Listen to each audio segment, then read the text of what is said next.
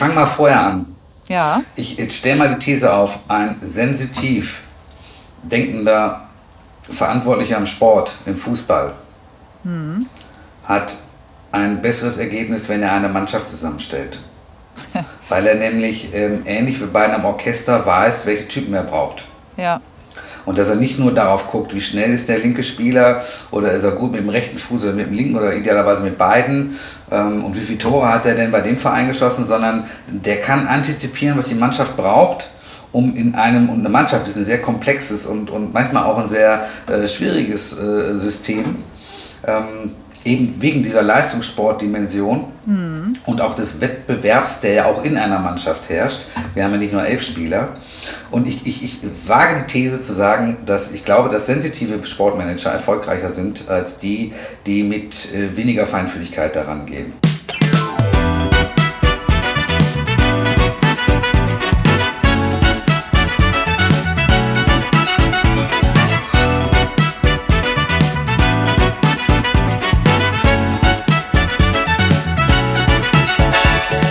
Moinsen und herzlich willkommen zu einer neuen Folge Sensitiv erfolgreich. Der Mann, der beides kann. Heute natürlich wieder aus der Tonkabine von Hafengoldfilm in der Hafen City in Hamburg. Bevor ich meinen neuen Gast heute vorstelle, möchte ich mich gerne bei euch zu Hause bedanken. Ihr seid wirklich, wirklich großartige Hörer. Ich muss sagen, also so lange gibt es ja diesen Podcast noch nicht und ihr hört so fleißig zu und äh, schickt mir ganz tolle Nachrichten und ich bin wahnsinnig äh, beeindruckt sozusagen. Also ihr schickt ja nicht nur mir, sondern auch meinen Gästen Nachrichten und äh, gebt Feedback. Und bitte hört nicht auf damit. Ich freue mich über jede Nachricht, die ich bekomme, egal was, egal wo. Ihr könnt mich erreichen auf allen Plattformen. Janet Braun, meinen Namen kennt ihr. Es gibt eine Webseite. Ich bin auf LinkedIn, ich bin auf Instagram und auch auf Facebook. Das heißt, schreibt mir jederzeit, wenn ihr Gedanken dazu habt, was ich hier mache oder vielleicht auch Anregungen oder Fragen, die ihr möchtet, dass ich die mal gerne stelle oder vielleicht Gäste, die ihr euch wünscht. Also immer raus damit, immer her damit und äh, weiter schön zuhören, abonnieren und liken. Jetzt komme ich zu meinem Gast heute und zwar freue ich mich sehr auf Markus Rejek.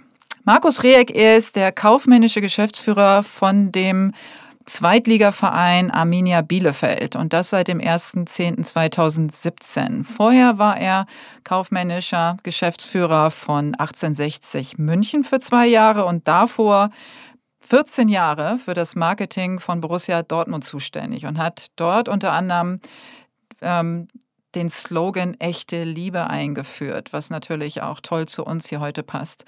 Ursprünglich aus Mülheim an der Ruhr, aber ich darf bestimmt in seinem Namen sagen, dass seine heimliche Liebe Hamburg ist. Und er ist hier sehr, sehr gerne, hat eine enge Verbundenheit. Und auch wenn er heute nicht aus ähm, Social Distancing Gründen persönlich hier sein kann, hoffe ich, dass wir ihn auch bald wieder hier begrüßen können, beziehungsweise ich. Seit Markus bei Bielefeld ist, gibt es eine kontinuierliche Entwicklung nach oben und wir können jetzt auch mit Stolz sicherlich verkünden aus seiner Sicht, dass Bielefeld mit etwas Puffer an der Tabellenspitze steht und wenn das so weitergeht, dann ähm, vielleicht sogar aufsteigt, was wir ihm natürlich oder ich persönlich ihm natürlich sehr wünsche. Markus ist nicht nur sehr hoch respektiert im Fußballumfeld, sondern auch ein Mann, den viele und auch ganz besonders ich sehr für seine Menschlichkeit schätzen. Und wer diesen Podcast etwas verfolgt hat bisher, weiß auch, dass das äh, der Kernpunkt meiner, meiner Interviews ist. Es geht immer um den Menschen und, ähm, und das wird uns Markus bestimmt auch heute wieder zeigen. Und seine Welt dreht sich nicht nur um Fußball natürlich, und ähm, aber hauptsächlich, und das wird jeder kennen, der im Fußballbereich tätig ist, mal gucken, was er uns heute zu erzählen hat. Also ich wünsche euch ganz viel Spaß und hört gut zu. Moin, lieber Markus. Ich freue mich so sehr, dass du heute hier mir gegenüber sitzt und zwar virtuell. Ich gucke auf einen riesengroßen Bildschirm und sehe dich dort. Und erzähl doch mal, Markus, ich habe dich nämlich gerade schon vorgestellt, wo wir dich gerade antreffen. Ja, erstmal moin. Ihr trefft mich in der Schüko Arena an, äh, der alten sogenannten Alm in Bielefeld. Ähm, Im Stadion bei uns bei Sonnenschein und blühenden grünen Rasen und guter Dinge. Ich hoffe, ihr habt den in der Zeit, wo nicht gespielt wurde, gut gepflegt, den Rasen, dass der Bestens. jetzt so grün ist. Bestens, Jawohl. ja, das glaube ja. ich. ja, ja. Die Regenwürmer sind im Urlaub und äh, der Rasen ähm, erholt sich prima. Das ist super. Jetzt ist ja ein aufregender Tag heute schon für dich gewesen. Vielleicht gehen wir ganz kurz mal drauf ein, weil wir sind ja hochaktuell gerade. Und ähm, was jetzt gerade entschieden wurde, vielleicht magst du uns einen kurzen Einblick geben in deine Welt. Ja, also hochspannend sind die Tage ja schon äh, seit vielen Wochen. Aber in der Tat ist diese Woche natürlich eine Entscheidung getroffen worden von Seiten der Politik. Und zwar gestern es geht darum, dass die Politik, ähm, sprich Bund und Länder, entschieden haben, dass der Spielbetrieb in der ersten und zweiten Bundesliga ähm, ab der zweiten Maihälfte wieder starten kann.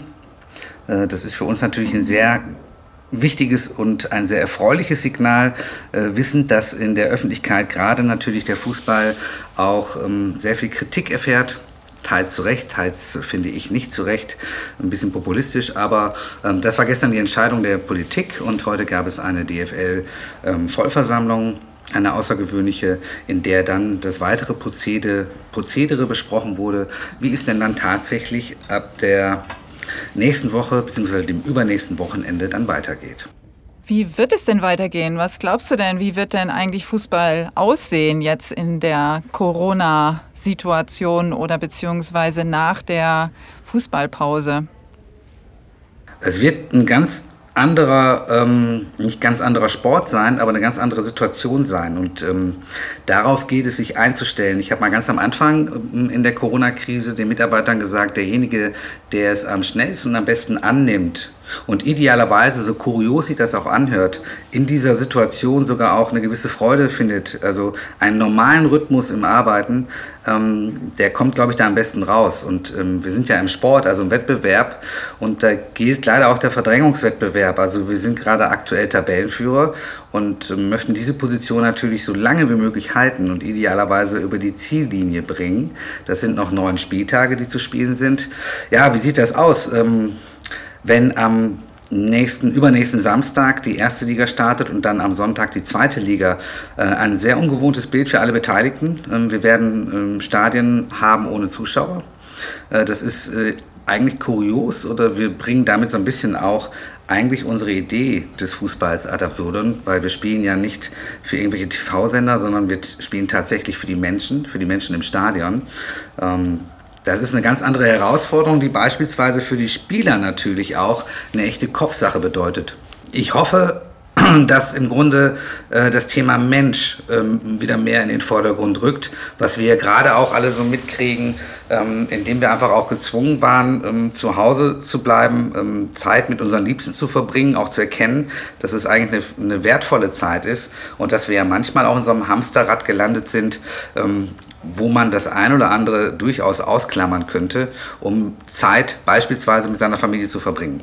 Also ich, ich hoffe, dass es eine Vermenschlichung gibt, aber ich hoffe, dass es vor allem eine Wertediskussion gibt im Fußball. Ähm, da geht es dann nicht nur um Geld, sondern natürlich auch um Geld, aber da geht es vor allen Dingen auch erstmal um gewisse Grundhaltungsfragen. Der Fußball ist eine ganz eine besondere Art und eine ganz besondere Branche. Wir haben natürlich zuallererst mal einen Verdrängungswettbewerb. Es kann nur einen Meister geben. Es gibt Absteiger, es gibt Aufsteiger. Ähm, also es ist nicht so wie in anderen Industrien. Also wenn VW drei Autos mehr baut, dann wird jetzt irgendwie Audi oder andere Marken werden da nicht großartig leiden. Aber wenn einer mehr als drei Punkte, also wenn einer drei Punkte mehr hat als wir, kann das für uns schon verheerend sein, weil das könnte ja. vielleicht bedeuten, dass wir nicht aufsteigen oder dass wir absteigen und so weiter. Also ähm, das ist eine, eine, spezielle Branche und ähm, ja, ich glaube auch, wenn man das so will, Vielleicht auch noch so ein bisschen so eine Macho-Branche. Auf jeden Fall natürlich eine sehr männerdominierte Branche, was nicht immer Vorteile hat. Und dann sind wir eigentlich schon bei deinem Thema. Genau, das wollte ich nämlich gerade sagen. Wie schön, dass du äh, mir den Ball auch so schön rüberspielst. Wir sind ja beim Fußball. Und wir treffen uns ja heute zu dieser schönen Folge, um über Sensitivität zu sprechen, also über sensitiv erfolgreiche Männer Also die Männer, die beides können, so wie du ja einer bist. Du kann, bist ein sehr sensitiver Mann und ähm, aber auch sehr erfolgreich, wie wir ja alle wissen, gerade jetzt im Moment, aber auch schon in der Vergangenheit. Und was natürlich mich besonders interessiert, ist, was du eigentlich unter Männlichkeit verstehst. Du hast jetzt gerade so ein bisschen angesprochen, dass die Fußballwelt sehr machoistisch ist, wenn man das mal so ausdrücken darf. Im ja. Allgemeinen, es gibt natürlich im Speziellen auch Ausnahmen, aber was bedeutet Männlichkeit für dich?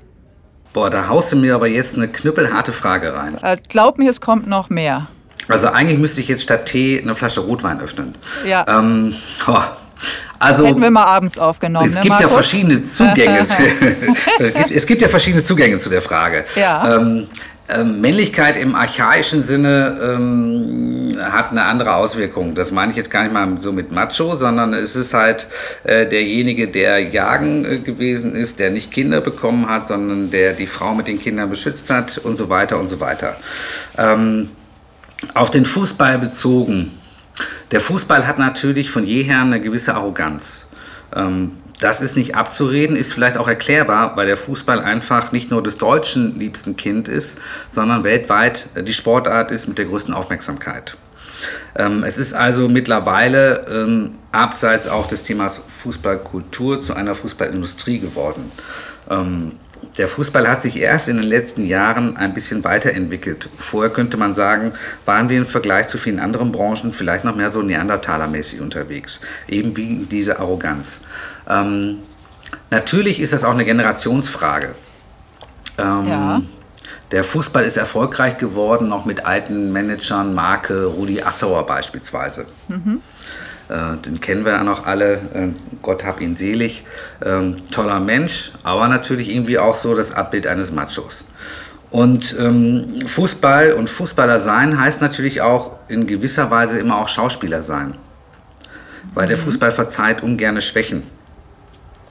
Also ist nicht zu vergleichen mit künstlerischen Berufen beispielsweise. So, man muss also seinen Mann stehen und ähm, manchmal sind Entscheidungen naja, zumindest zu hinterfragen. Sie werden dann, glaube ich, aber akzeptiert, weil es der Fußball ist. So langsam öffnet sich das und ich bin ähm, hoffnungsvoll, äh, dass sich in den nächsten Jahren noch mehr ändert, weil ich erkenne gerade, dass auch eine neue Generation äh, von Managern entsteht. Da bin ich vielleicht schon einer der ältesten oder älteren Säcke davon. Aber ähm, ich kenne das ja auch noch. Ich habe lange Zeit bei Borussia Dortmund ähm, gearbeitet und da war der Tenor wirklich noch sehr in dem, was du gerade geschrieben hast mit ähm, ja, männlich oder, oder macho-mäßig. Ja, die Frage ist ja, ähm, also du hast gesagt, man darf keine Schwäche zeigen, aber was ist denn Schwäche? Ist es Schwäche, wenn man als Mann ähm, Emotionen zeigt? Ähm, das definiert nicht nur der Sport und nicht nur die Vereine, sondern das definieren die Medien und die, die die Medien konsumieren. Ja. Und so hat sich da so ein, ein, ein, ähm, ein Zusammenspiel entwickelt. Und es gibt ja in der Geschichte des Fußballs verschiedene Beispiele. Robert Enke, da ja, war genau. erst ein, eine große Betroffenheit. Wenn man ehrlich ist, hat sich danach nichts geändert. Richtig. Ähm, und so gibt es ganz viele andere Beispiele. Der Fußball, also wenn jetzt zum Beispiel ein Spieler zu mir käme und mir sagen will, ähm, Chef, ich bin homosexuell, ähm, was können Sie mir raten, soll ich mich outen oder nicht? Meine Antwort wäre, und es ist traurig genug, nein, lassen Sie es sein. Weil? Hm, das sagt eigentlich alles. Weil die Gesellschaft nicht dafür gemacht ist und weil der Fußball nicht dafür gemacht ist und ähm, weil es leider noch so ist, dass im Stadion ähm, das, das Stadion ist im Grunde ja ein Abbild der Gesellschaft.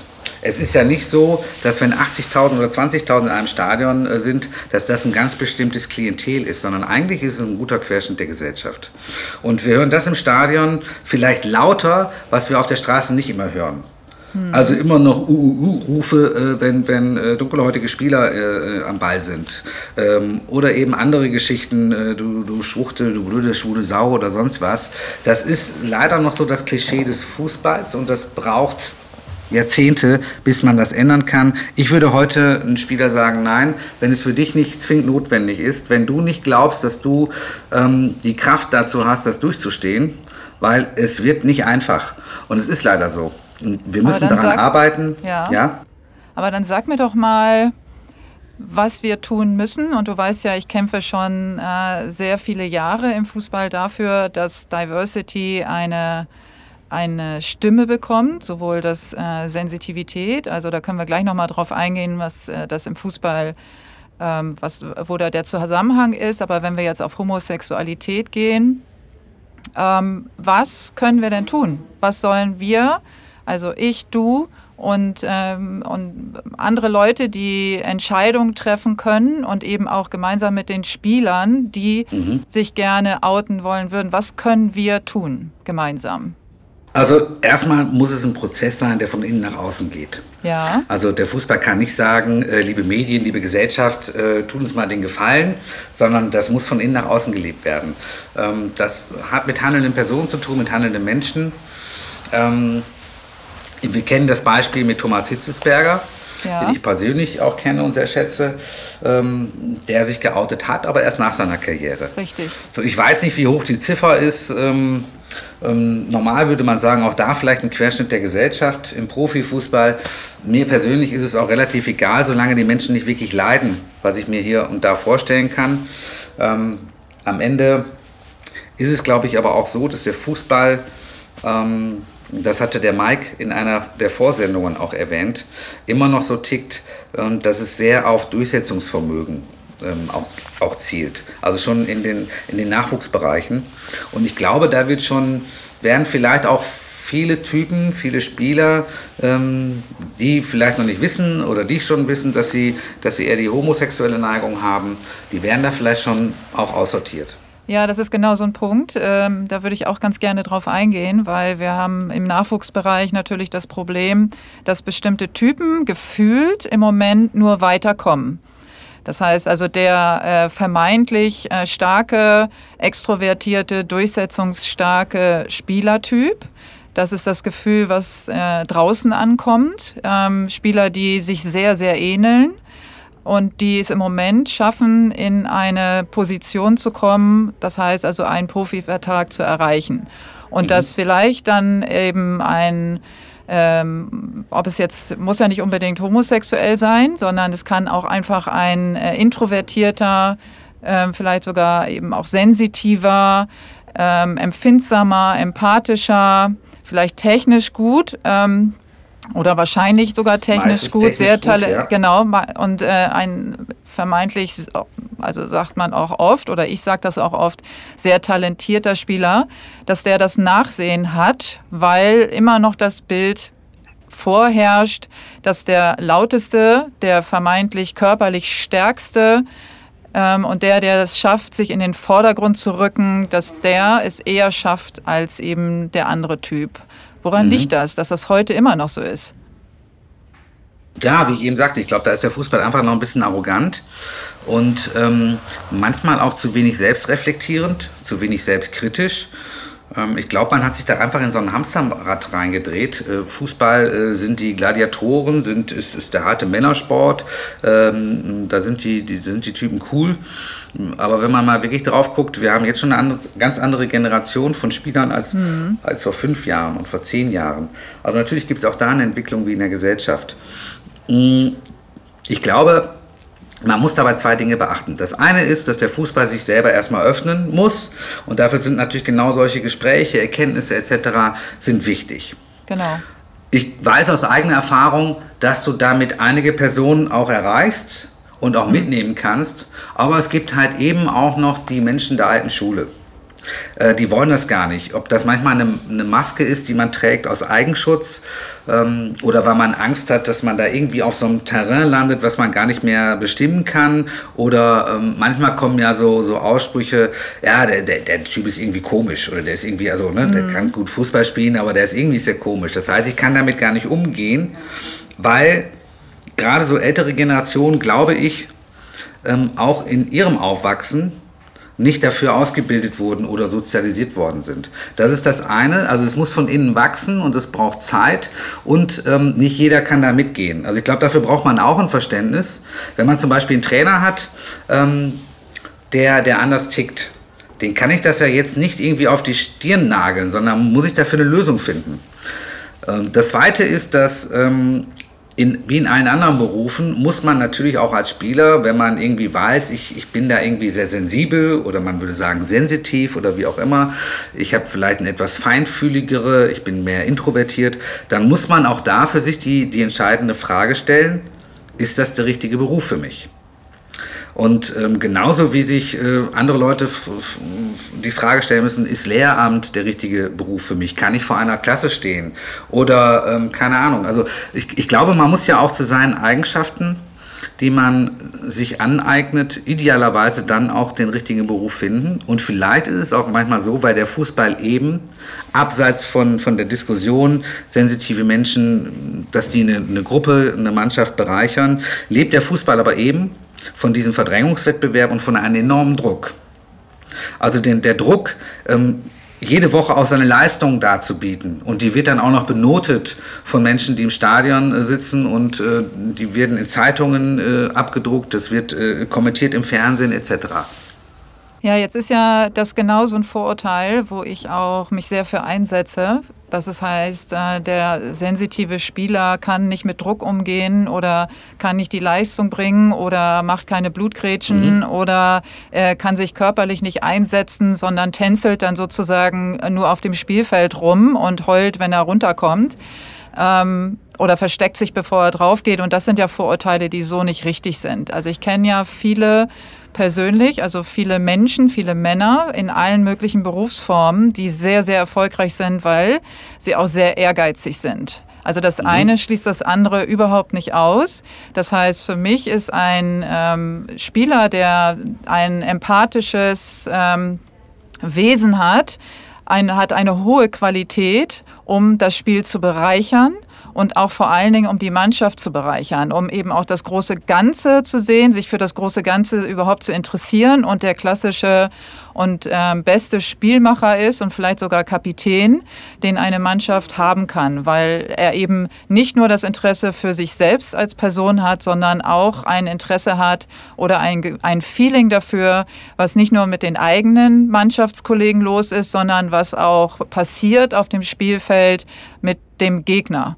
Und, äh, und, der, und nur ganz kurz, und dieses Konkurrenzdenken ähm, sich nicht ausschließt.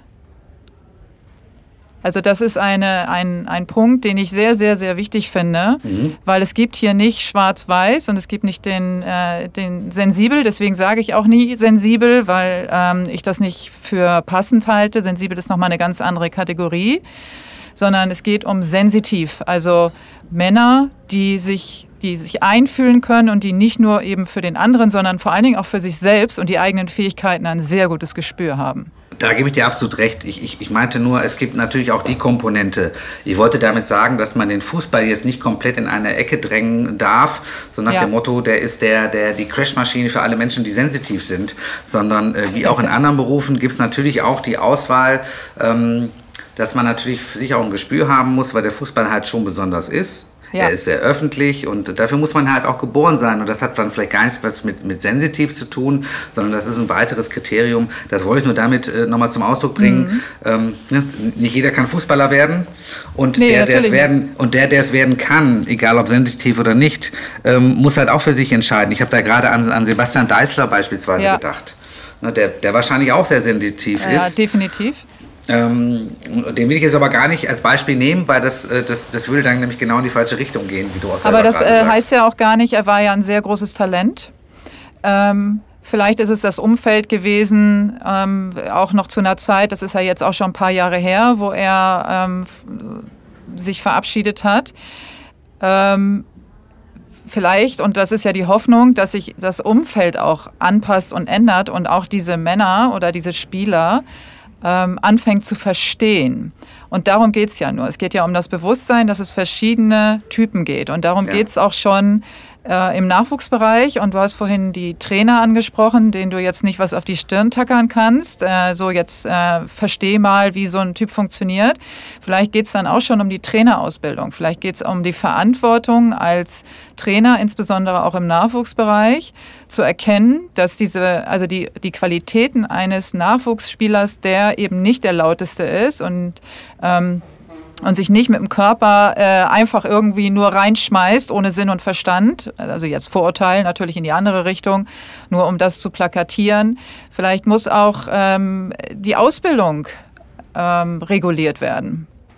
Absolut, da muss ein Grundverständnis rein. Da ist natürlich einfacher äh, bei der Ausbildung anzufangen, also in den frühen Jahren. Meine Bemerkung bezog sich auch eher auf, sagen wir mal, schon etwas fortgeschrittene Ält äh, Trainer, die wahrscheinlich dann auch in den ersten Mannschaften trainieren, in ja. den Profimannschaften.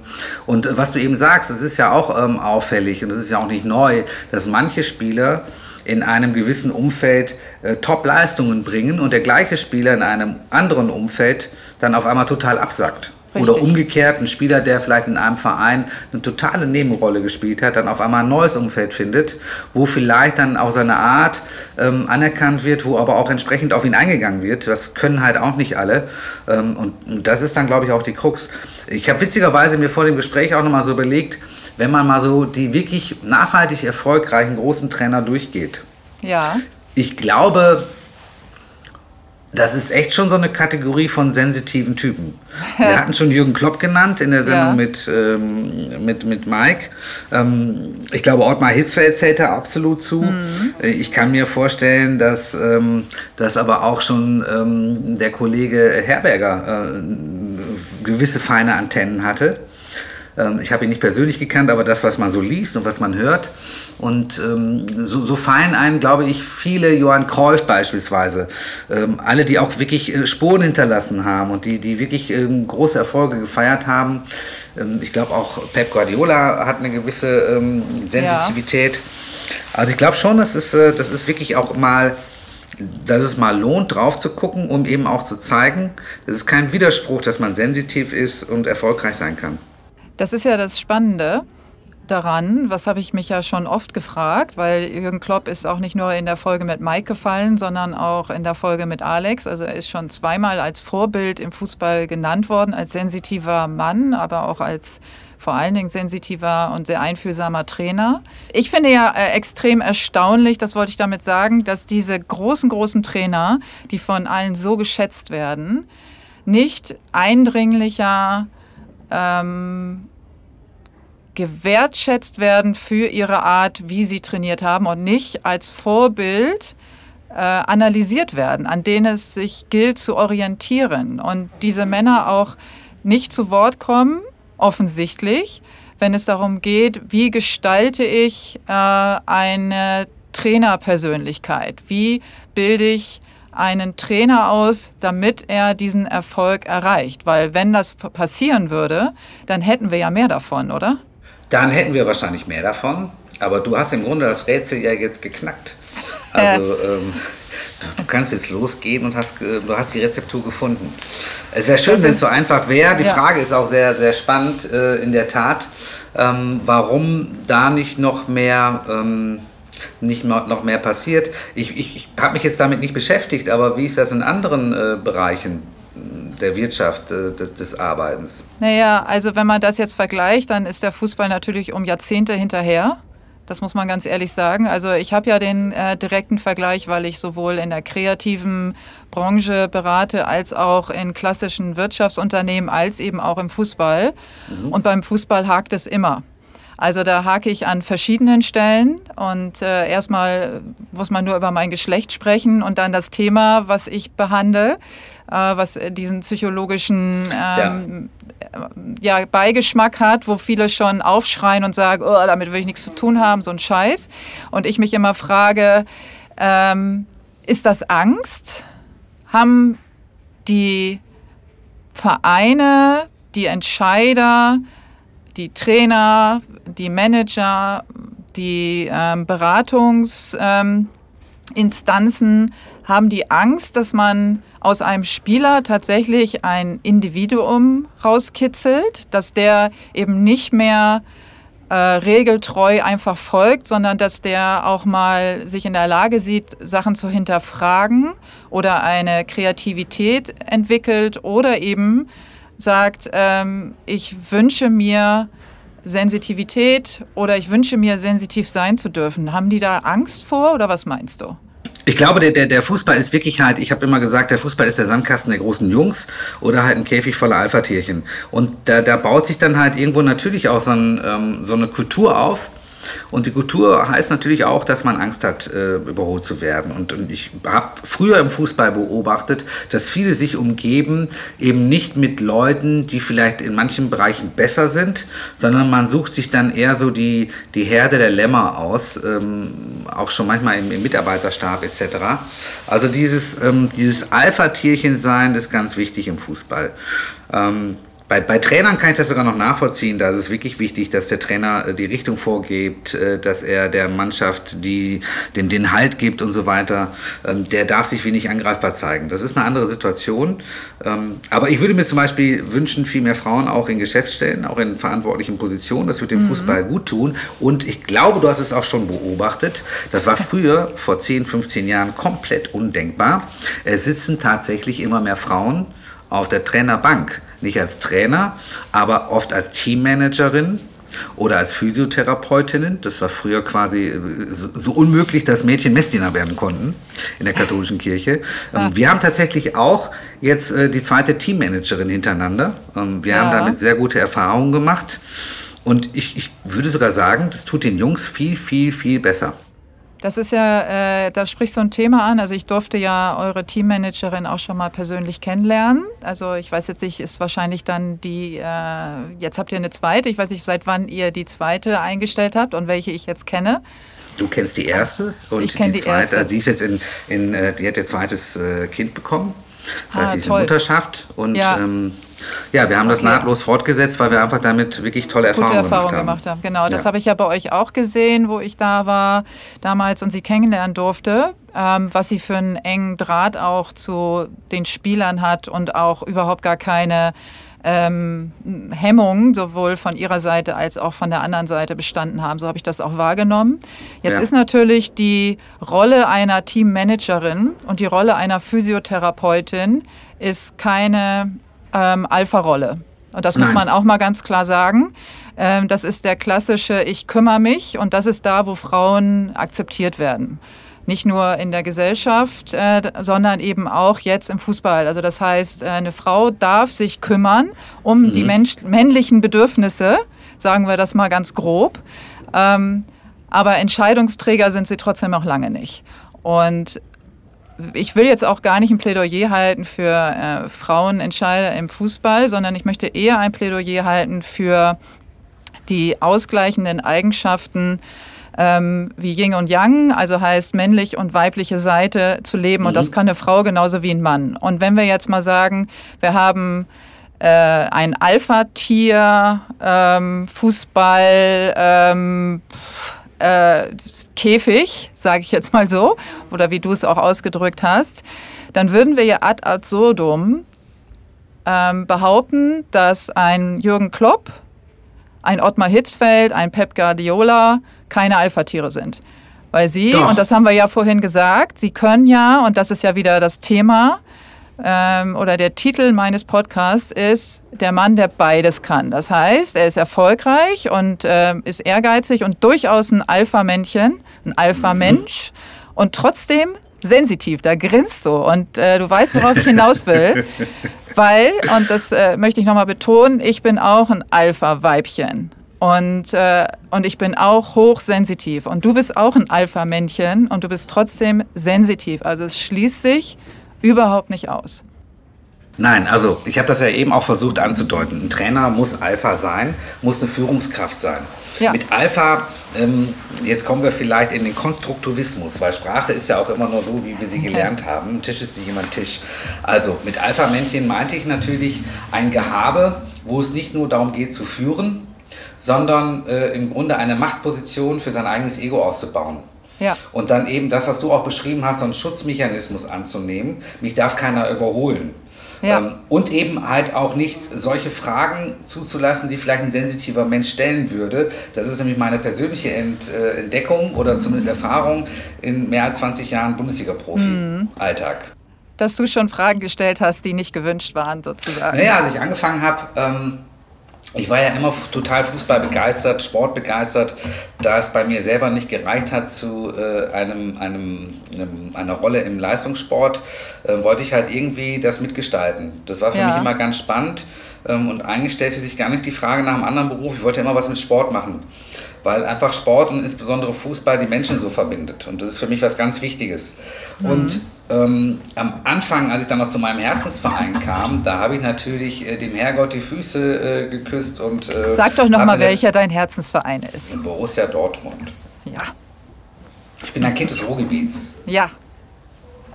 Und äh, am Anfang habe ich natürlich erstmal das mit, mit einer ähm, gewissen Distanz, Hochachtung ähm, mir angeschaut und nach ein paar Wochen wurde mir klar, ähm, dass die eigentlich schlechter organisiert sind als die in der Agentur, wo ich vorher gearbeitet habe. Hm. Und ähm, dann der zweite Gedanke war dann irgendwann, eigentlich passt du gar nicht hier rein in diese Branche.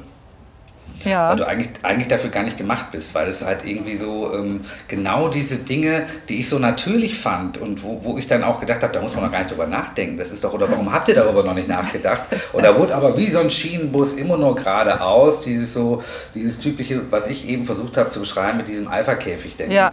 Damit meine ich jetzt aber nicht diese Situation, dass natürlich ein Trainer eine Alpha-Rolle haben muss. Das geht ja gar nicht anders. Äh, oder auch ein Geschäftsführer oder wer eine Führungsaufgabe hat, der muss auch Alpha sein. Also da kann ja. man sich jetzt sicher nicht hinter verstecken. Nö, der muss auch nicht. böse Entscheidungen treffen und der darf auch nicht everybody's darling sein. Äh, der muss im Grunde ja äh, nach dem indianischen Prinzip musste ja die Gruppe schützen, also seinen Stamm. Absolut mit diesem Ganz alten Alpha mhm. mit diesem alten Alpha-Denken meinte ich aber die Generation, die ich auch noch kennenlernen durfte, die im Grunde eher nach dem Prinzip ähm, verfahren sind, Wissen ist Macht und Wissen teile ich nicht und, und denen es gar nicht um, die, um den Schutz der Gruppe ging, sondern eigentlich nur um die eigene Profilierung. Mhm. So, jedenfalls dann der Weg bei Borussia Dortmund hat mir eigentlich dann natürlich dann die Frage gestellt, ähm, machst du das weiter? ist jetzt dieser Herzenswunsch, ähm, deine Leidenschaft für den, für den Sport und für den Fußball, ist die größer und ist nicht die andere Gefahr größer, dass du hier kaputt gehst? Ähm, die Frage habe ich mir tatsächlich gestellt. Ja, das glaube ich. Und es gab viele Momente, wo ich gedacht habe, puh, da muss aber ganz schön viel Staub hier schlucken. Hm. Ähm, gerade natürlich dann nochmal in so einem Malocher-Verein im Ruhrgebiet. Ähm, aber meine Leidenschaft und Liebe zum Fußball war so groß, und ähm, witzigerweise mein bester Freund, äh, mein, ja, mein allerbester Freund, ist ähm, in der führenden Position beim Fernsehen und hatte vorher, ähm, sagen wir mal, auch nur so ähm, Alpha-Tierchen-Chefs, die ich ja. ihm versucht habe zu beschreiben. Und dann haben wir uns irgendwann mal ähm, bei einem Abend mit mehreren Flaschen Bier oder Wein ähm, im Grunde zur Aufgabe gestellt, dass wir den Beweis antreten wollen, dass man ähm, im Grunde eine Führungsaufgabe ähm, auch sehr gut tätigen kann, ähm, ohne das komplette Arschloch zu sein, sondern wirklich um die Gruppe zu schützen, um der Sache zu dienen und mit einem anderen Führungsstil nach vorne zu kommen. Was ich da noch nicht im Kopf hatte, war, dass es auch um das Thema äh, sensitives Denken und sensitives Handeln auch geht. Ja, wenn du das jetzt mal ähm, im Rückblick nochmal reflektierst, und wir haben ja jetzt auch schon ein paar Mal über das Thema gesprochen, dann äh, kannst du mir beschreiben, was dieser sensitive Blick aus deiner Perspektive bedeutet. Ähm, er hat mehrere Seiten, sowohl was Positives als auch was Negatives. Also ich hätte ja vorher nie von mir gesagt, dass ich sensitiv bin. Ich kannte den Ausdruck auch vorher nicht. Ich hätte äh, von mir gesagt, ich habe ein paar Eigenschaften, die ich ganz gut drauf habe. Und dazu gehört beispielsweise, dass ich Dinge sehr gut antizipieren kann. Ich kann mich also heute in eine Situation hineinfühlen, die vielleicht in zwei Monaten ist oder die irgendwann passiert, worauf man hinarbeitet. Ich habe dann im Grunde schon ein Ergebnis, wie es sich anfühlen soll, wie es aussieht, wie es riecht, habe ich schon im Kopf. Hm. Und ich arbeite darauf hin. Ich habe aber auch, glaube ich, die Fähigkeit, mich gut in andere Menschen hineinzudenken. Ähm, am Anfang bin ich da hier und da auch angeeckt. Also beispielsweise in Beziehungen habe ich dann immer schon weitergedacht. Und oft ist ja so, dass der Partner oder die Partnerin dann eigentlich äh, eher mal in den Arm genommen werden möchte und einfach nur hören möchte, ja, du hast recht oder ja, du bist gerade arm dran. Ich war da aber schon viel, viel weiter. Und schon das die war, Lösung äh, vorgeschlagen. Genau. Genau, und das, das will man in dem Moment ja gar nicht hören. Das war für mich zum Beispiel ein Lernprozess, dass ich dann einfach mich zurückhalten muss und äh, in eine Rolle, ja, vielleicht ein bisschen Schauspieler und sagen, oh ja, da bist du aber arm dran. mein Kopf war aber immer schon weiter. Mhm. Ähm, oder ein anderes Beispiel, ähm, wenn es irgendwelche Dinge vorzubereiten galt, Projekte etc. Und dann war der Moment, wo äh, quasi dieses Projekt lebt, also wo es dann fertig ist, eine Veranstaltung, eine Meisterschaftsfeier oder sonstiges. Mit dem Moment, wo das anfing, war ich schon quasi weg. Also da war ich schon wieder, da war es für mich irgendwie, da war der Reiz verloren. Der einzige Reiz war für mich nur noch, dass die Menschen äh, das so erleben, wie ich es gehofft habe, wofür ich es gebaut habe, also dass sie dann glücklich sind. Also ich war dann eigentlich nur noch in der Beobachterrolle und war dann schon wieder bei dem nächsten Thema. Mhm. Also da war so eine innere Unruhe. Und im Fußball ist es dann nochmal eine besondere Herausforderung, finde ich, weil, wie wir gerade schon berichtet haben, ähm, dieses Thema sensitives Denken, Antennen ausfahren, äh, da nicht so gelernt ist. Ich habe aber in meinen drei Stationen gelernt, dass das ein ganz, ganz wichtiger Baustein ist und gerade und besonders im Fußball, weil nämlich der Fußball noch viel mehr als viele andere Branchen eben auf den Faktor Mensch zählt. Und hm. ähm, das vergisst man manchmal. Und das ist so meine Beobachtung. Und komischerweise bei all den Themen, wo ich so weitergedacht habe, die waren echt erfolgreich. Also das möchte ich jetzt nicht irgendwie, aber die, die bestärken mich darin, dass ich äh, viele Menschen ermuntern kann, einfach da vielleicht mal ähm, ein Umparken im Kopf stattfinden zu lassen, wie Jürgen Klopp sagen würde, für seinen äh, Werbepartner. Ähm, aber ich glaube, das ist ganz wichtig. In dieser Zeit, die wir jetzt gerade haben oder die wir in den letzten Monaten haben, ähm, haben sich insbesondere Führungskräfte bewährt, die, ein, die sehr gute Sensoren haben, die ein sehr gutes Einfühlungsvermögen haben, die eben sehr sensitiv sind. Ich kenne da persönlich ja jede Menge und ich kenne auch dich und ich weiß, dass du als kreativer Krisenmanager eine Form gewählt hast, damit umzugehen, eben nicht zu sagen, ich äh, Fußball macht jetzt gerade keinen Sinn, keine Ahnung, warten wir mal ab, mhm. sondern zu handeln. Ja. Richtig? Genau. Ich weiß nicht, ob das was mit äh, Eigenschaften von sensitiven Menschen zu tun hat, aber ähm, wenn es so ist, also ich, ich, bin, ich möchte mich niemals in einer Opferrolle sehen. Mhm. Und ich, ich möchte mich nie aufhalten mit irgendeinem Gejammere über eine Situation, die gerade eingetreten ist, sondern ähm, bei mir funktioniert es dann so, wenn etwas passiert, gibt es natürlich auch den Moment einer kurzen Schockstarre. Ähm, das ist dann so eine Orientierungsphase, aber wo ich dann gucke, hm, also wo kriege ich Informationen her, damit oben mein Kopfsystem funktioniert und damit ich wieder in Bildern arbeiten kann. Und ähm, da hilft mir dann, glaube ich, wirklich, dass ich äh, in Kopf dann sofort immer so umswitchen kann und überlege, ähm, also ich habe mir schon vor Wochen überlegt, zusammen mit meinem Geschäftsführerkollegen aus dem Sportbereich, der übrigens zum Glück für mich und auch für den Verein auch sehr sensitiv äh, denkt und sensitiv ist, haben wir uns schon früh überlegt, wie wird die Situation sein nach x Wochen ohne Wettkampf, wenn die Spieler wieder rausgehen. Mhm. Und wie können wir eine Situation herstellen, also wir haben versucht, wie fühlt sich der Spieler? Wie, wie ist eigentlich die Situation auf einmal so Kleinigkeiten, dass der Spieler vorm Spieltag nicht von 15 Leuten gefragt wird, sag mal, hast du noch ein Ticket? Ähm, dann, fährt er, dann fährt er mit einer Maske irgendwie in sein Hotel, dann fährt er mit einer Maske zum, zum Stadion, ähm, dann kommt er in ein Stadion, wo keine Zuschauer sind und so weiter und so weiter. Das macht ja was mit einem. Und ja. dann hast du auf einmal so einen, so einen schwarzen Mann, der dann, also ein Schiedsrichter, der, der, der pfeift dann und in dem Moment musst du funktionieren. Mhm. das geht bei dem einen, bei dem anderen aber auch nicht. Also was können wir tun, um Dinge zu antizipieren? Das geht so weit, dass Samuel denkt da genauso. Ähm, wir, wir, wir überlegen Trainingslager. Und dann haben wir die gleichen Gedanken im Kopf. Also wir überlegen, okay, wir müssen für abends irgendwie, keine Ahnung, einen Kinofilm besorgen, der noch nie irgendwo gelaufen ist. Mhm. Äh, wir müssen irgendwie einen Contest machen mit den Jungs. Das machen zwar andere auch, aber ich, ich glaube, ähm, es hilft ungemein, wenn, wenn man dann natürlich in einem Umfeld arbeitet, wo Menschen ein ähnliches Denken haben oder zumindest wissen, dass dieses sensitive Denken einen unglaublichen Wert hat. Aber du hast was angesprochen, was ich besonders schön finde, zusammen ähm, auch, mit, wo du gerade beschrieben hast, wie du da mit Samia zusammenarbeitest, dass ihr euch Gedanken darüber gemacht habt, wie sich der Spieler fühlt in so einer Situation. Mhm. Und da haben wir ja schon den Start. Da geht es ja schon mal darum, sich wirklich Gedanken zu machen, was geht in dem vor und was kann ich tun, damit er sich gut fühlt oder vielleicht auch überhaupt zurechtkommt in so einer Situation. Und ja. welche ähm, Schlüssel gibt es da? Also es gibt ja auch ähm, einen Kapitän, der auch schon sehr, sehr lange bei euch ist, mhm. ähm, der sicherlich auch eine Schlüsselposition hat in, mhm. in dieser Situation, oder? Also nicht nur ihr beide, sondern es gibt ja dann auch noch ein ganzes Team. Und wenn man jetzt mal guckt, äh, was hilft dem Spieler dann am Ende des Tages am meisten? Ja, ich fange mal vorher an.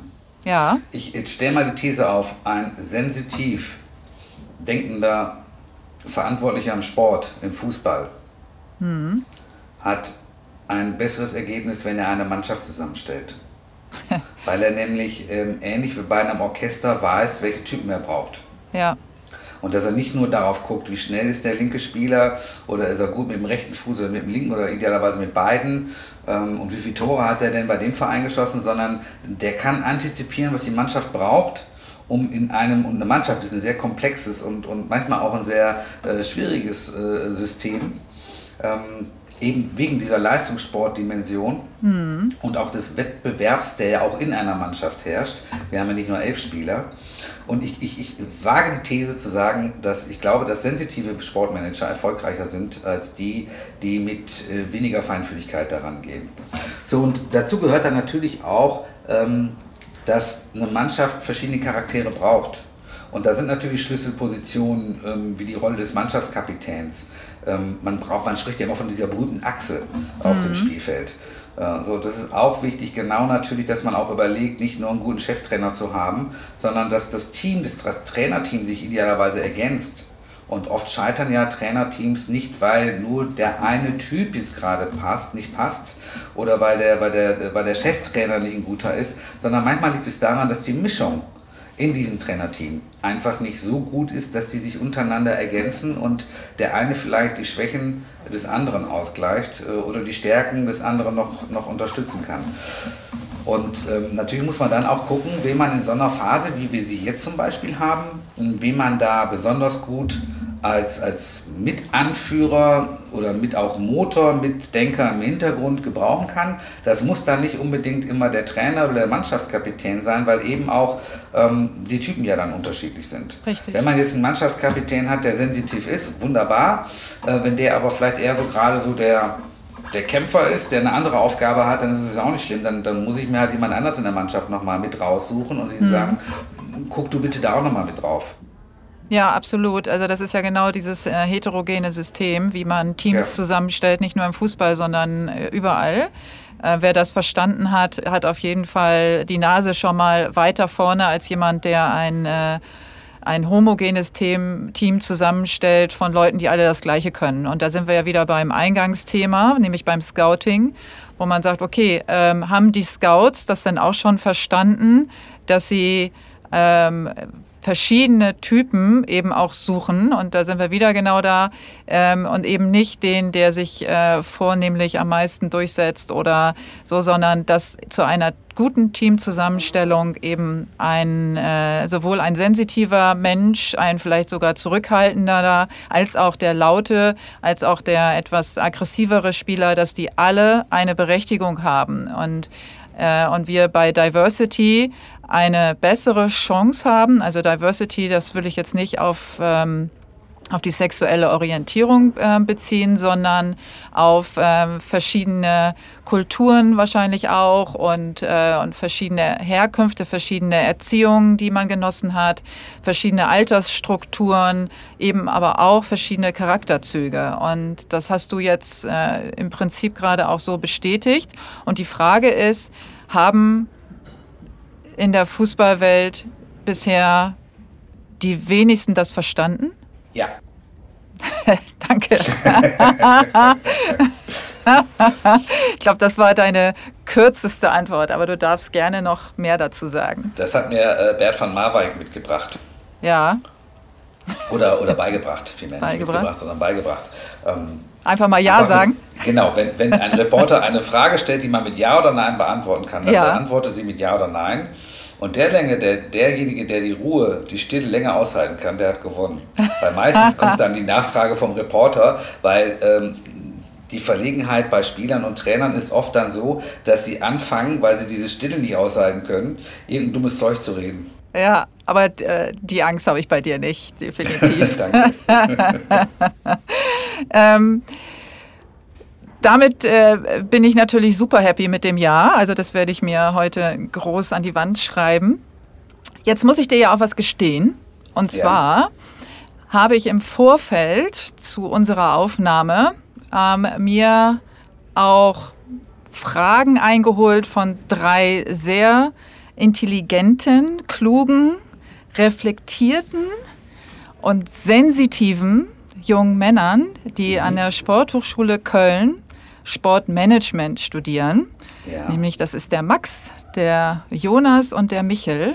Mhm. Und du hast die meisten Fragen von denen schon beantwortet. Das heißt, ich musste jetzt nicht eine weitere Frage stellen. Das heißt, wir waren äh, in, einer, in einem Teamwork, in einer Kollaboration tätig, um uns vorzubereiten auf dieses Gespräch heute. Und äh, eben solche äh, jungen Männer möchten ja in der Fußball- oder in der Sportwelt an sich in eine Managementposition äh, sich selbst äh, bewegen oder ähm, möchten die für sich erobern mhm. und haben alle äh, ein sehr großes Interesse, dass äh, Homosexualität ähm, akzeptiert wird, dass, dass Diversity akzeptiert wird, dass äh, sensitive Menschen, Spieler oder Sportler an sich akzeptiert werden. Und jetzt sind sie am Anfang. Ähm, sind alles Studenten aus dem vierten Semester, das heißt, äh, in, in einem Jahr ähm, haben die ihren Bachelor und versuchen, sich in der Berufswelt zu etablieren. Und jetzt würde ich von dir gerne wissen, was du diesen jungen Männern zu sagen hast und was du ihnen rätst, weil du wünschst dir ja selber Veränderung und was mhm. können die tun, damit diese Veränderung stattfindet? Ja, also es gibt ähm, erstmal als Mutmacher, in vielen Vereinen erkenne ich eine Verjüngung von genau solchen Typen, über die wir im Grunde gerade sprechen.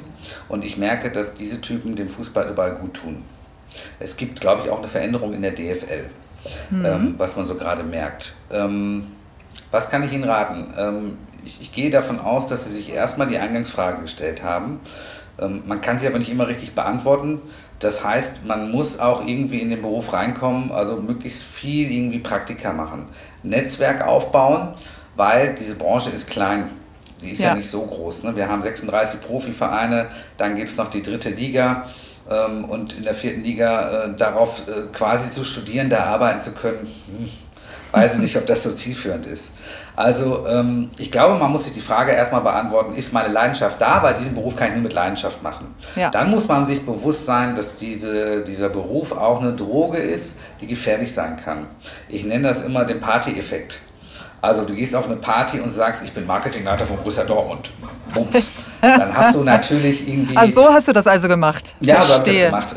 Insbesondere natürlich dann äh, bei Frauen. Ja, Nein, klar. Aber das ist natürlich hat eine andere Wirkung, als wenn du sagst, äh, was machst du denn beruflich? Ja, ich bin, äh, ich mache Marketing für die Sparkasse äh, Gütersloh. Ach so, also mein Vater hat mich nachher nicht mehr gefragt, wie es mir geht. Der hat dann immer gefragt, wie geht es denn dem Sebastian Kehl oder wie geht es denn dem Jürgen Klopp. So, das ist natürlich ein Effekt, soll heißen, natürlich, was macht das was mit dir? Mhm. Und du kannst dich davon nicht, nicht, nicht, nicht freisprechen. Es hat schon einen gewissen, ich nenne das jetzt mal einen gewissen Sexappeal. Ähm, ja. Etwas arbeiten zu dürfen, was so emotional ist, was so viele Menschen berührt, was für viele Menschen einfach eine Bedeutung hat. Das macht einfach auch totale Freude. Das muss man wissen, dass das aber gleichzeitig auch eine Droge ist, weil dieses Rädchen saugt dich auf und äh, oder dieser Schwamm. Und ähm, dann musst du immer gucken, dass du klar bleibst im Kopf. Dass mhm. du also wirklich noch Herr deiner Sinne bist, dass du selber entscheiden kannst über dein Leben und dass du nicht Gefahr läufst, dass diese, dieses System dich zu irgendetwas machst, was du gar nicht sein möchtest.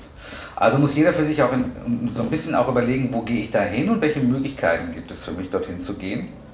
Und dann kann ich auch sagen, dass nicht ähm, jeder Verein gleich ist wie der andere. Also ich habe zum Beispiel bei einem Verein arbeiten dürfen, wo ich jetzt sage, im Nachhinein, der passt überhaupt nicht zu mir. Ja. Wir wissen, um damit, welches Verein, Verein äh, es sich handelt. Damit meine ich nicht Borussia Dortmund. Nein. du warst bei obwohl drei Vereinen liebe, und, äh, und wir wissen, dass. Ich den Verein liebe und schätze und ja. den ganz toll finde, ja. äh, den TSV 1860 München. Aber der ist halt eher so ein bisschen, bisschen grob, so ein bisschen ja. äh, grantelig, aber so, so, so urbayerisch und, und wenig fein. Mhm. Und ähm, ja, ich habe gemerkt, der Verein, ich wollte da Gutes bewirken, ähm, aber am Ende der TSV und ich, wir passen nicht so richtig zueinander. Das Gegenteil fühle ich hier halt. Also hier fühle ich mich schon ähm, zum richtigen Zeitpunkt am richtigen Ort, weil einfach auch die Menschen irgendwie das aufnehmen und ähm, eigentlich das bejahen und glaube ich sehr wertschätzend, nicht nur bei mir, sondern generell gibt es hier einen sehr sen sensitiven Umgang und damit meine ich einen sehr vermenschlichten Verein. Wenn du jetzt diese drei Jungs vor Augen hast, die alle so Anfang 20 sind und mhm. sehr motiviert, ähm, und wir gehen mal davon aus, weil das sehr kluge junge Männer sind, ja. dass sie sich den richtigen Verein aussuchen, wenn sie jetzt im Fußballbereich äh, sein möchten. Es gibt ja noch andere Möglichkeiten wie Sportausrüster oder auch andere Sportarten natürlich. Ähm, und wir würden jetzt sagen, okay, sie haben aber ein klares Interesse daran, etwas zu verändern, also die Situation, so wie sie jetzt ist, unter verschiedenen Aspekten nicht hinzunehmen. Wie zum Beispiel, dass sich homosexuelle Spieler nicht outen, dass ähm, es einen bestimmten Spielertypen nur gibt, äh, dass, es, äh, dass Sensitivität nicht gesehen wird und so weiter. Also wenn du da jetzt dir was wünschen könntest von denen, was wäre das? Erstmal, ähm, dass sie reflektieren sollen, wofür sie eigentlich stehen, soweit sie das schon können in den jungen Jahren. Dass sie sich also idealerweise nicht von ihrem Weg abbringen lassen sollen, weil Widerstände gibt es überall in jeder äh, Berufssparte und natürlich insbesondere im Fußball. Und ein weiterer Tipp ist, dass neben der Auswahl des Arbeitgebers, ob das ein Verein ist oder ob das ein anderer Bereich im Sport ist, ein anderer Arbeitgeber, äh, insbesondere auf die Menschen achten. Und ich habe die Erfahrung gemacht, ähm, dass ich lange Zeit ähm, gearbeitet habe in einem Bereich oder in einem Verein, der mir ganz viel Energie gegeben hat, weil ich dort was bewegen konnte weil es auch mein Herzensverein war, aber eben auch auf mich achten musste und ich habe vielleicht ein bisschen zu spät reagiert. Ähm, ich habe aber auch gemerkt, dass ich äh, oder für mich entschieden, dass für mich wichtig ist, mit, mit welcher Konstellation von Menschen ich zusammenarbeite. Also nicht nur in den Vordergrund äh, stellen und sich blenden lassen, äh, vielleicht bei einem Verein anzuheuern, wenn die Möglichkeit besteht, wo man denkt, wow, toll, ähm, das hat Strahlkraft, das hat einen Namen, sondern ganz wichtig ist wieder auch zu riechen, wie ticken die Menschen. Mhm. Und ich, ich lerne gerade hier, dass es einfach unglaublich gut tut, viele Dinge erleichtert, viele Prozesse ähm, auch ähm, ja, beschleunigt und das gesamte Arbeiten, man spricht ja immer so vom ähm, Work-Life-Balance oder Life-Work-Balance oder ähm, mhm. der Ausgeglichenheit im Alltag. Ähm, für mich ist es wichtig, wirklich ähm, mit, mit Leuten auch zu arbeiten, die ein Verständnis dafür haben, äh, weil man sonst einfach äh, gegen Windmühlen kämpft oder dann einfach der Frustrationsgrad zu groß wird. Und am Ende bei all dem, was man tut und arbeitet, muss es mit Spaß sein, mit Leidenschaft. Und dann ähm, ist manchmal auch egal, ähm, ob es jetzt ein großer Verein ist oder ein kleinerer Verein.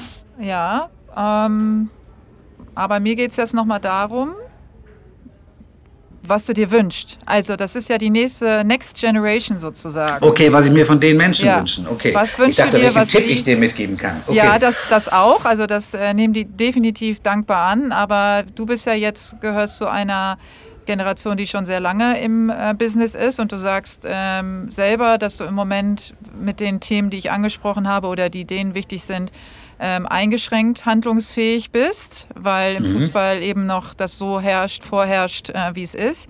Mhm. Aber wir haben da eine Generation, die nachwächst und das sind zum Beispiel diese drei.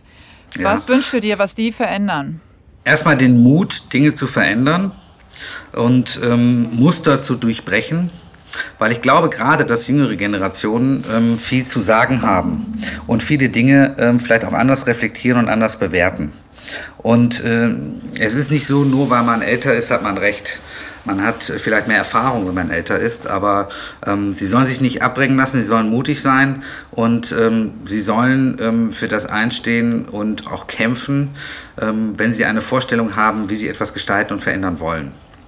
Und sie sollen idealerweise natürlich, ähm, das würde ich mir wünschen, dann auch eine gewisse Leidenschaft mitbringen, also auch eine gewisse Hartnäckigkeit. Äh, und man darf dabei nicht im ersten Sturm umfallen. Man braucht auch ein gewisses Fingerspitzengefühl. Äh, und das betrifft nicht nur den Fußball, sondern generell ist es, glaube ich, eine Generationsfrage.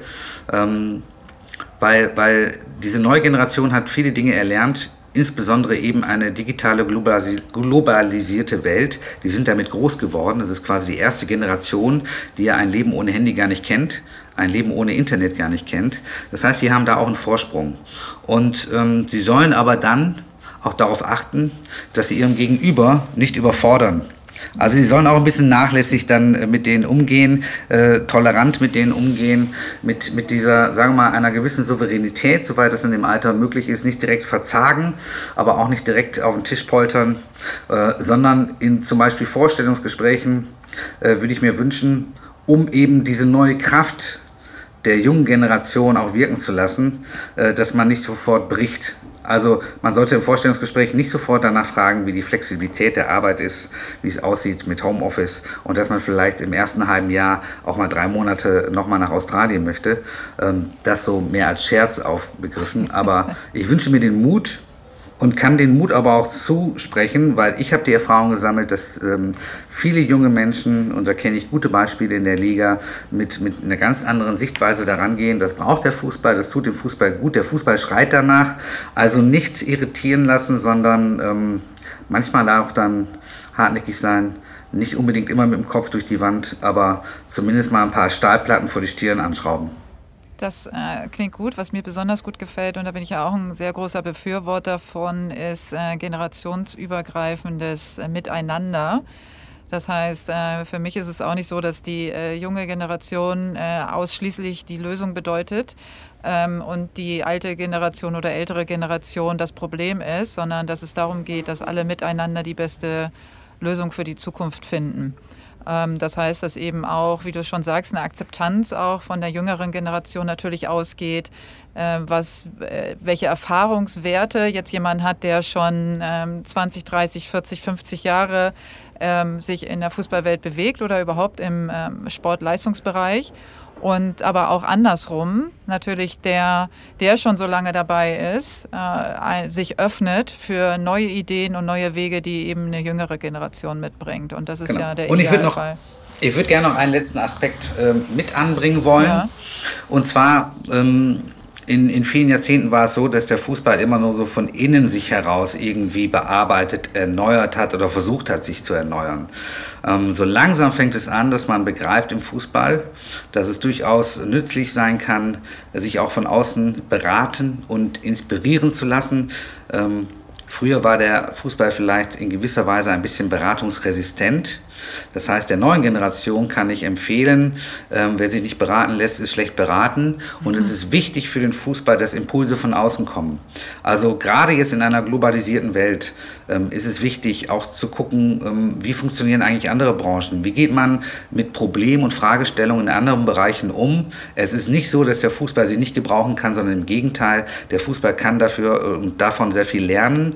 Und ich erhoffe mir von der neuen Generation, dass man da einfach mit einem größeren ähm, Tellerrand reinkommt, äh, mit einem größeren Blickwinkel, äh, weil der Fußball lange Zeit wirklich ähm, so ein bisschen mit Scheuklappen rumgelaufen ist. Das war so eine, so eine Welt für sich. Das ist ja im großen Teil heute noch so. Ich äh, beobachte natürlich aber auch, dass sich was verändert und dass äh, gerade jüngere äh, Trainer oder jüngere Manager äh, viel offener sind dafür, das, was schon in einer normalen Branche wie äh, im kreativen Bereich oder auch äh, im normalen Business schon äh, gang und gäbe ist und es auch überhaupt gar kein Problem darstellt, sich von externen beraten zu lassen, sondern eigentlich eine ähm, Förderung bedeutet. Das heißt, man möchte sich optimieren, man möchte sich verbessern und dazu ist der Blick von außen unerlässlich. Also die Erfahrung mache ich ja natürlich äh, jeden Tag als Beraterin und ich würde mir wünschen, dass das im Fußball eben auch normal wird, dass es äh, eine Normalität bekommt, weil ein externer Berater kommt ja nicht, um etwas kaputt zu machen, sondern gerade jemand, der im psychologischen oder im Mentalbereich tätig ist, möchte ja gerne sich kümmern und möchte ja gerne etwas verbessern und möchte dem Spieler und dem Verein dazu verhelfen, erfolgreicher zu werden und nicht um ähm, sich selbst zu verwirklichen. So, weil das ist ja dann äh, auch eine falsche Auffassung von Beratung. Beratung heißt immer, ich mache meinen Kunden, egal wer, der, wer derjenige ist, besser. und erfolgreicher. Und daraus ziehe ich ja dann auch meinen eigenen persönlichen Erfolg. Und deswegen würde ich mir natürlich dieses Plädoyer äh, auch sehr wünschen, also Offenheit gegenüber externer ähm, Beratung ähm, und eben auch eben offen gegenüber anderen Wegen, die andere, also außerhalb der Fußballwelt schon längst gehen.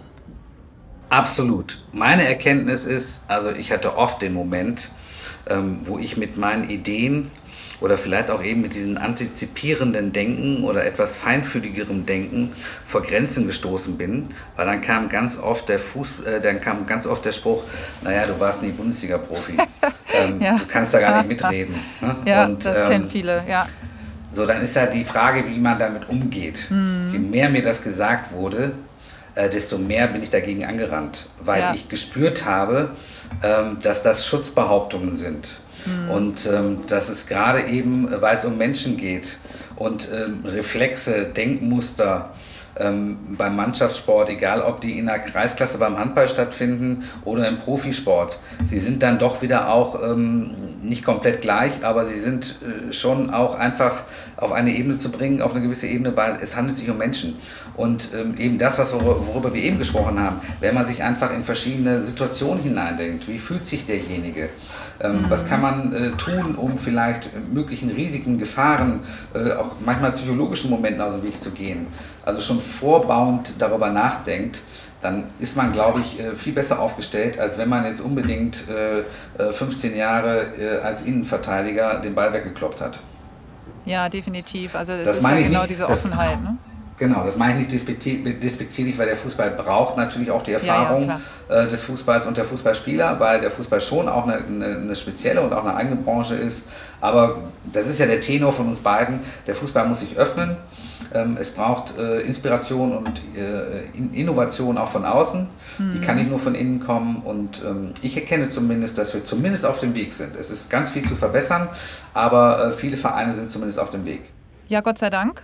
Also das äh, möchte ich auch betonen, definitiv, dass es einzelne Vereine gibt oder auch einzelne äh, Entscheidungsträger im Fußball, die durchaus, so wie du, äh, sich schon geöffnet haben, schon vor langer Zeit und äh, versuchen in ihrem ähm, Kreis, den, wo sie entscheiden dürfen oder den sie beeinflussen können, auch wirklich etwas zu tun. Ich glaube jedoch, dass da noch viel Luft nach oben ist und äh, deswegen habe ich dir ja schon die Frage gestellt vorhin, was können wir tun? Also was können wir konkret tun? Wir haben jetzt gesagt, okay, was, können, äh, was kann der Nachwuchs tun, also die Nachwuchsmanager?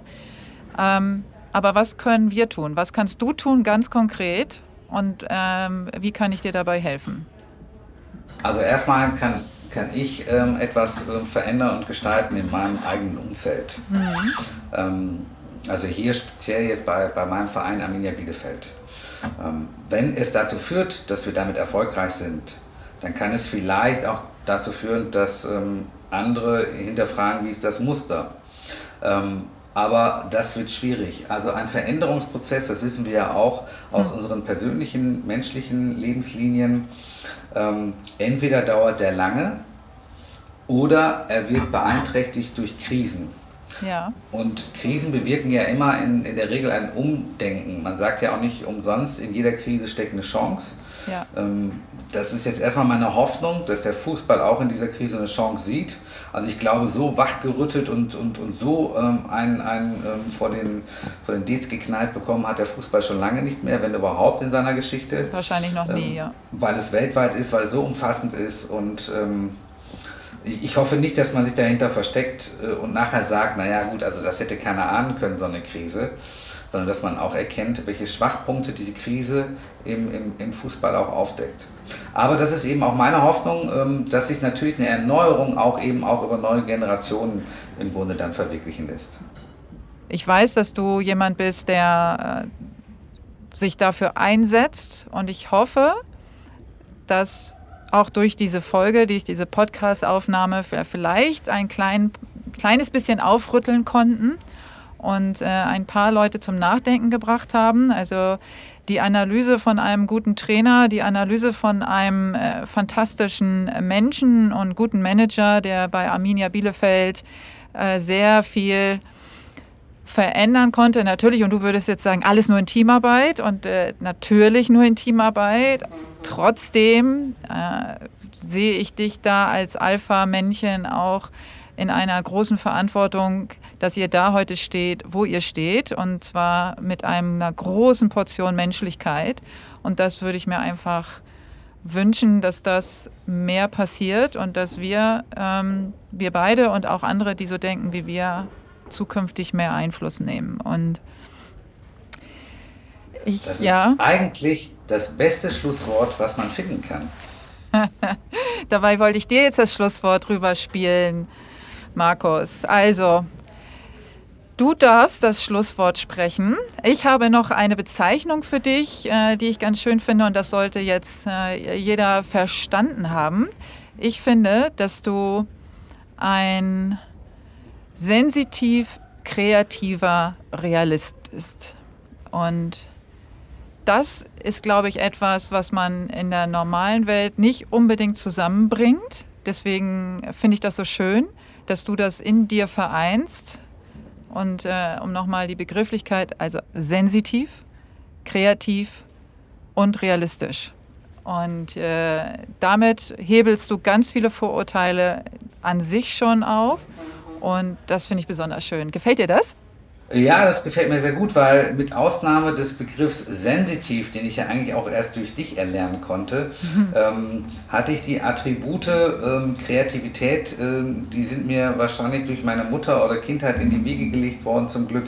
Und das Thema Realist ähm, dann glaube ich auch, wobei ich Realist nicht immer äh, dann ähm, in dem Moment als ein negatives Momentum sehe, sondern durchaus für mich als sehr positives. Ja, ähm, definitiv, ist auch ganz positiv gemeint. Ja, ich weiß, aber für manche hat es ja irgendwie so, ach, jetzt kommt wieder der Realist. Äh, man muss doch auch mal ein bisschen größer denken oder ein bisschen, nee, also ich, ich bin, ich bin ähm, natürlich träume ich auch und habe Visionen, aber ich versuche dabei Realist zu sein. Das heißt unaufgeregt für mich auch. Mhm. Also ähm, ja, vielleicht auch ein Stück in sich ruhend. Das muss man sich erarbeiten. Ähm, und dazu gehört natürlich auch jede Menge Schmerz und jede Menge Krisen, die man da so im Leben äh, durchwandern muss. Aber du hast mich nach einem Schlusswort gefragt. Ja, ganz genau. Ich bitte ähm, darum. Ich versuche ein Schlusswort äh, aus dem Ärmel herauszuschütteln ja, und zu formulieren.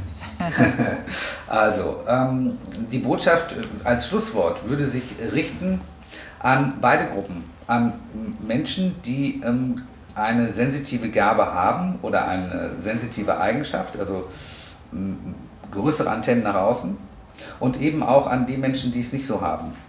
Äh, man braucht ein, ein Verständnis füreinander. Es bringt nichts, wenn der eine meint, er muss äh, sein Thema durchbringen ähm, oder dann dem anderen etwas absprechen, wofür er vielleicht gar nichts kann, sondern es geht nur in einem Miteinander und ähm, ich glaube, es ergänzt sich auch gut, weil vielleicht haben auch sensitive Menschen hier und da Eigenschaften nicht so parat, die dann wiederum andere gut haben. Und ich glaube, die Kunst ist, das alles zusammen in einen äh, Kochtopf zu werfen, gut umzudrehen äh, und umzurühren, um ein gutes Gericht daraus zu machen. Also es braucht diese Mischung von sensitiven Menschen und anderen Menschen. Äh, es gibt kein besser, schlechter, besser und es ähm, braucht ein unaufgeregtes Aufeinanderzugehen. Aber vor allen Dingen braucht es, glaube ich, die Erkenntnis, dass äh, Feinfühligkeit, Sensibilität, Sensitivität nicht ein Zeichen von Schwäche ist, sondern von großer Stärke. Und die Leute, die diese Eigenschaften in sich vereinen oder glauben, in sich zu vereinen, die sollten auch mit diesem Selbstbewusstsein raustreten in die Welt, äh, weil das einem jemand äh, irgendwas zwischen die Beine werfen möchte, das passiert ja in unserem Alltag zur Genüge. Toll. Das hätte ich definitiv nicht besser sagen können. Deswegen lasse ich das jetzt auch unkommentiert. Du hast mir das doch eben geschrieben, dass ich das sagen soll. ja, genau. Genauso wie 1, 2, 3 Oberkörper frei. Hast du, äh, genau. Hast du nicht eingehalten. Ich bin so ein bisschen enttäuscht, aber naja, gut. Ich komme ich komm drüber den, hinweg. Ich habe den Corona-Bauch entwickelt in ja. den letzten Wochen. äh, ich auch, äh, muss ich auch ehrlich zugestehen. So, Markus, vielen, vielen Dank für deine Zeit, äh, für alles, was du heute gesagt hast, was du mitgebracht hast. Ähm, und ich bin äh, hoch erfreut. Also meine Erwartungen wurden definitiv übertroffen. Ich habe viel erwartet, aber äh, du hast noch mal eine Schippe draufgelegt und ich danke dir sehr und ich grüße dich aus deiner Lieblingsstadt nach Dankeschön. Bielefeld. Nach, München, nach Bielefeld, München, Hamburg. Ja. naja, komm. Also Hamburg ist ja schon, das darfst du jetzt ruhig sagen, ist die Stadt deines Herzens. Also wir wollen das jetzt hab, nicht diskutieren. Ich habe noch einen letzten Wunsch. Ja, oh ja. Hau raus. Ich möchte, ich möchte noch jemanden grüßen. Oh ja. Und zwar möchte ich die Menschen grüßen draußen. Mhm. Und ich möchte sie bitten, gnädig zu sein mit dem Fußball und sich nicht anzuschließen an sehr überhitzte Diskussionen, wo man gerade neigt, irgendwie eine Meinung aufzunehmen, mhm. ähm, sondern ein bisschen gnädig zu sein, weil der Fußball ist was ganz Tolles, er ist was Wunderbares, er hat ein, so einen Zauber und so eine Kraft, er verbindet die Menschen und natürlich ist es Aufgabe derjenigen, die für und mit dem Fußball arbeiten, das auch wieder besser herauszuarbeiten, aber erstmal lieben wir den Fußball, weil er einfach ein herrlicher Sport ist. Und ähm, bei allen aufgeregten Diskussionen, die so gerade um Corona entstehen, sollten wir das nicht vergessen. Also Gruß an alle draußen, die den Fußball liebt, seid gnädig zu dem Fußball. Ich glaube, wir brauchen ihn und ähm, wir werden ihn irgendwann auch wieder noch mehr lieben als jetzt. Also Markus, in diesem Sinne, sonnige Grüße bei dir scheint auch die Sonne, deswegen braucht keiner neidisch sein. Guck mal, da ist das Stadion. Ach, schön. Ein wirklich sehr, sehr grüner Rasen. Also, lieber Markus, liebe, liebe Grüße und bis ganz, ganz bald. Grüße nach Hamburg. Ähm, jetzt möchte ich wieder sagen, bleibt gesund und munter. Aber ich finde, in Zeiten von Corona können wir jetzt auch mal wieder was anderes sagen. Äh, wir sollten in die Normalität zurückgehen. Tschüss. Ciao, ciao.